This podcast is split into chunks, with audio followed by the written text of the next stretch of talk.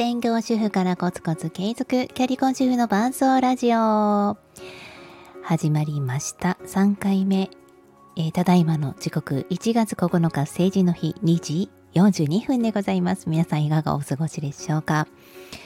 えー、1月1日から始まった番組ですけれどもちょっと帰省をしておりましたので、まあ、どうしてもね数日空いてしまいました。もうそこは無理せず毎日配信とね、まあ、あのできればいいと思ってましたが、えー、まあどうしても無理な時はスパッと諦める、まあ、そういうのも今年はそしてこの番組は大事だなと思っております。継続は力なりこの番組の裏コンセプトでもあります。さて今日はアンラーについて私の考えをお話ししたいと思います。え、あなたがアンラーについて何を語れるのと思ったあなた。いや、そうなんですよ。流行ってますよね。アンラーンとか、リスキリングとか、DX とか、違うか。あの、まあ、こういうカタカナ言葉が出た時うまく本当の意味を、えー、しっかりと分かった上で使わないと、ちょっとこう、なんでしょうかね。まあ、パーソナリティとしては笑われるというか、うまいところで使うために結構こう、記事を読み込んだり本質は何だろうって考えたりするんですねでもこのアンランという言葉を最初に聞いた時はなんか初めて聞いたような感じはいたしませんでしたというのは専業主婦が次に、まあ、仕事復帰を考える時はもうあの嫌顔でもアンラーンせざるを得ない状況っていうのはあるなって思ったんですよね。えー、まあ、そもそもアンラーンって学び直しとか、えー、今持っている知識をま新たに、えー、ま書き直す、え昔の古い、え考え方を捨てるとかなんかそんな意味合いがあってまあ、えアンラーンって言葉自体が動詞で使われることもあるみたいです。でも専業主婦ってね、まあのまあ、一旦働くというところから家庭に身を置いてもちろん家庭で子育てとか家事をしていく中でいろんなスキルは身につけられるんですけれどもそれが実際に社会に出た時にどういうふうに活かせるのか、えまたそれまでの自分の人生経験や、えー、お仕事経験っていうまあちょっとした自信の時代もあるわけですよね。でもそこからおそらくえー、何年もしくは何十年、えー、社会人としてのブランクがある中でどういうふうにその経験が活かせるか、うん、多分パソコンも Windows95 をね使っていて、まあ、気づいたら Vista になってるとかもう私も正直最初スプレッドシートを見た時は何これって思ったんですよね。うん、でそれがあのわからないとやっぱり仕事が最初ねできなかったりとかあのつまずいてしまったりあなんかもう世の中が変わりすぎてちょっと取り残されてってるなっていうふうに思うと社会に出る一歩がなかなか踏み出せない、えー、そんな知人も周りにたくさんいます。なので専業主婦にとっては、えー、嫌が応でも自分が今持っている知識とか、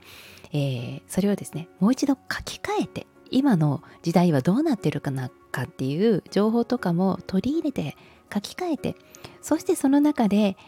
自分が活かせるものにちょっと肉付けをしていく新しいものを取り入れていく、まあ、暗乱せざるを得ない状況なんじゃないかなと思ったんですよね。まあ、私自身も一番最初に社会復帰を考えた瞬間というのは2人目産んですぐでした。なので0歳2歳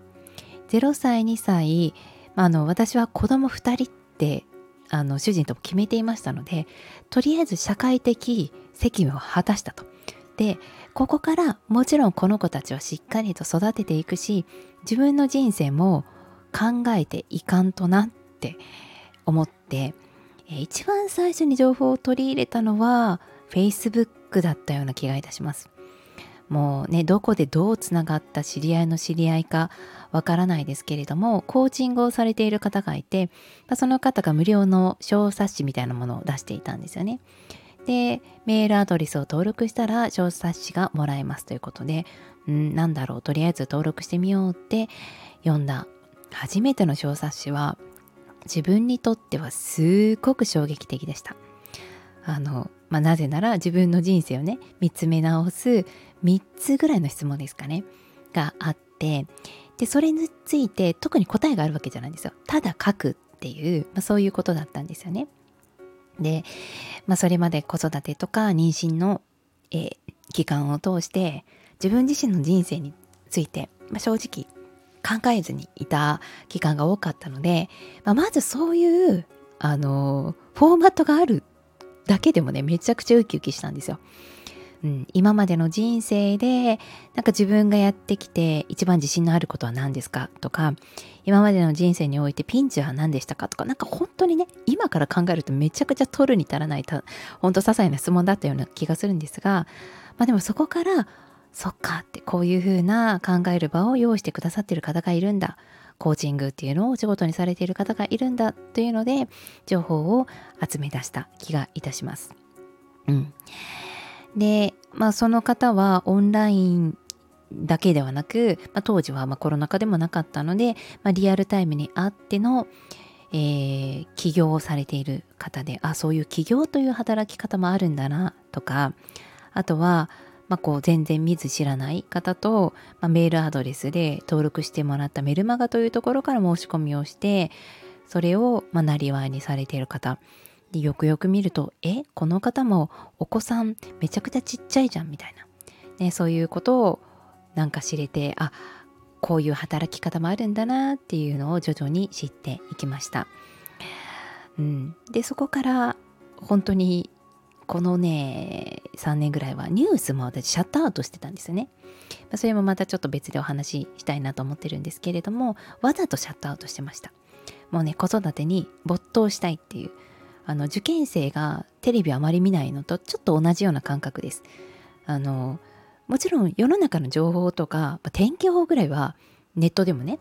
確認できますし、まあ、ちょっとした話題にはずれないように Yahoo ニュースとかさらっと見たりはその時もしていたんですけれどもあえて必要ではないって私の仕事は今子育てだということでシャットアウトしていましたですがやはり世の中の動きっていうのを知らないとあ自分が社会には復帰できないなっていうのをなんとなく思ったので、まあ、そこからニュースや、えー、まあたその初めて知ったコーチングの方から、えー、いろんな方のね情報などをこう取り入れていってという期間が始まっていったんです。でまあ話はですねだいぶ飛びますけれどもそこから Voicy を知ってパーソナリティになって、えー、発信活動をしたところから今のベンチャー企業さんの広報のお仕事そしてこの音声発信を自分でチャンネルを立ち上げてするというところに至っております。まあ、最初の一歩は本当にアンラーンだったんですよね。うん、もしあの今もこれね、まあ、あの働いてないとかね働きたいけれどもって思っている方がいて今までの自分を生かしたいってなるとちょっと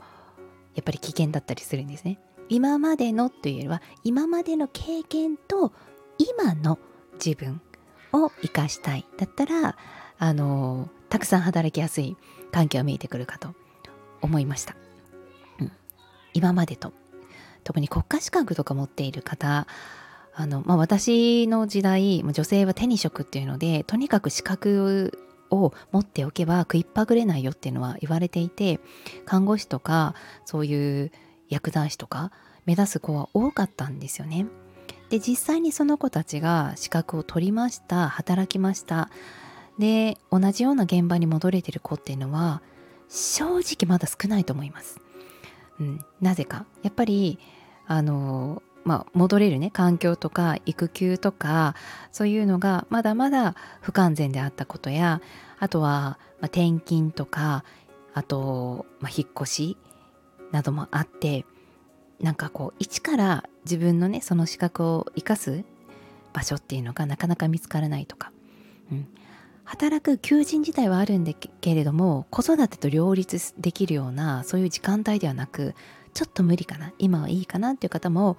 周りに多くいますね。なので、まあ、こう今までのっていうのは今のっていうところで考えるっていうのが私は一つなんじゃないかなっていうふうに思いましたし自分自身も痛感しながらもがきながら、えー、今のキャリアを磨いていっているところでございます今日は専業主婦のアンダーンということについて私の考えを、えー、お話しさせていただきましたそれではまた。